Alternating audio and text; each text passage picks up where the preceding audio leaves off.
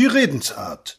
Ich kannte eine angesehene stattliche Dame, die hatte die Gewohnheit, mit offenen Augen am Tage zu schlafen und niemals zuzuhören, wenn jemand mit ihr sprach. Die Leute erzählten ihr lange Geschichten, wie sie die Leute so erzählen, Ehescheidungsklatsch, Dienstbotennöte, Geldgeschichten, was weiß ich, und sie schlief und hörte durchaus nicht zu. Wenn aber der andere zu erzählen aufgehört hatte und schwieg und eine teilnehmende Antwort erwartete, dann fuhr meine Dame auf und sagte ein Wort, das Wort ihres Lebens, eines, das sie stets sagte nach jeder Geschichte und das auch zu allen passte. Ja, ja, etwas ist immer. Dies war ihre Antwort, und was darüber war, das war meist vom Übel, aber dieses Wort wird bleiben. Etwas ist wirklich immer. Arthur Schopenhauer hat ja das Glück als den unglücklosen Zustand definiert und damit das Malheur als das Primäre angesehen. Und von ihm stammte ja auch jener grandiose Ausspruch, er habe als Jüngling beim Klingeln der Türglocke empfunden, ah, jetzt, jetzt kommt es, und später, im Alter, wenn es an der Tür klopfte, jetzt, jetzt kommt's. Und es kam immer etwas, einmal sogar eine Nähterin, die er die Treppe hinunterwarf. Gäbe es keine Sorgen, man müsste sie erfinden, aber unbesorgt, wir sind nie unbesorgt, etwas ist immer, Hundegebell, Liebeserhörung bei zu engem Kragen, guter Rotwein, aber ein grober Kellner, höflicher Kellner, aber ein schrecklicher Surius, Obermieter, die uns auf dem Kopf herumtrampeln, weil sie Flusskähne statt der Stiefel tragen, unerwünschter Familienzuwachs, Konkurs, Weltkrieg und Verdauungsbeschwerden. Etwas ist immer. Aber wir sind mit daran schuld.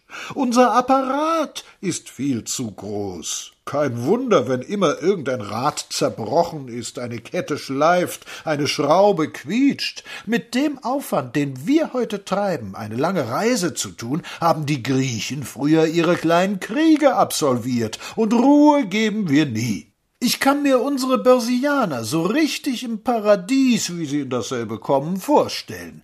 Es zieht, das Eintrittsgeld war zu hoch, ein Kurszettel gibt es nicht, und so haben sie es sich überhaupt nicht vorgestellt. Verkauft Eva Ansichtskarten? Nein, also Paradies, Bess, Krach, Umzug in die Hölle, den Rest siehe oben. Etwas ist immer. Es hat nie eine treffendere Redensart gegeben, und wissen Sie, das ganze Spektakel hat eigentlich so wenig Sinn. Denken Sie sich, was wir in den letzten acht Jahren alle miteinander angegeben haben, und was ist dabei herausgekommen? Dieses Europa.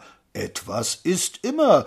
Es ist ein bisschen viel für einen einzelnen Herrn und die Einwohnerschaft dieses Kontinents ist reichlich nervös geworden, so nervös, dass sie ordentlich danach sucht, wenn einmal nichts ist. Ärgerlich schweift der Blick umher, dass er etwas finde, was nicht stimmt, denn bei uns ist etwas nicht in Ordnung, wenn alles in Ordnung ist, und etwas ist immer, und zum Kampfe ist der Mann ausgerechnet auf der Welt. Wie sagt der Kinoregisseur? Licht, Bewegung, Großaufnahme, Glück ist der Zustand, den man nicht spürt, sagt der Weise.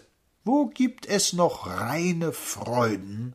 Ich glaube nur noch in dem allein selig machenden Zustand, wo jener glücklich lächelnd in der Droschke saß und den Kutscher fragte, wie viel Uhr es sei, und der Kutscher antwortete Elf Uhr, Herr, und jener im Vollbewusstsein der irdischen Seligkeit Gestern oder heute Siehe, das ist das Glück. Aber der hat am nächsten Morgen einen unfreundlichen Kater und muss büßen, dass er den Flug von der Erde versucht hat und kraucht wieder unten. Und etwas ist immer.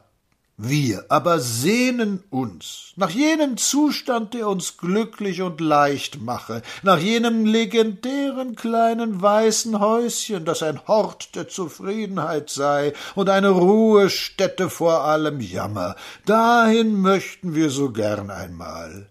Ich möchte heim, mich zieht's dem Vaterhause, dem Vaterherzen zu, fort aus der Welt verworrenem Gebrause zur stillen, tiefen Ruh.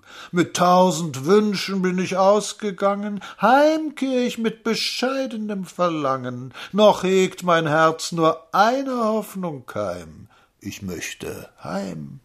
Aber das Heim hat keine Zentralheizung, nebenan ist eine Lederfabrik mit übelduftendem Schornstein, das Weib unserer Wahl ist dick geworden und der Junge ist auch nicht so, wie wir ihn uns dachten. Zum Diplomaten zu klug, zum Filmschauspieler zu hässlich, zum Bankier zu dumm und für einen bürgerlichen Beruf ungeeignet. Da sitzest du vor einem Idealhäuschen, den Linden rauschend, der Bach murmelt, der Mond scheint, und in deinem Herzen Herzen keimt eine leise Sehnsucht auf. Nach der großen Stadt, nach ihrem Lärm und nach ihrem Ärger. Ruft deine liebe Adelheid? Lass sie rufen, aber sie ruft lauter und nicht melodiöser. Und seufzend gehst du ins Haus. Und lass dir nichts erzählen von feinen Inschriften für deinen Grabstein. Ich habe eine für dich wie nach Maß gearbeitet. Verlass dich drauf. Sie passt wundervoll. Schreib, etwas ist immer.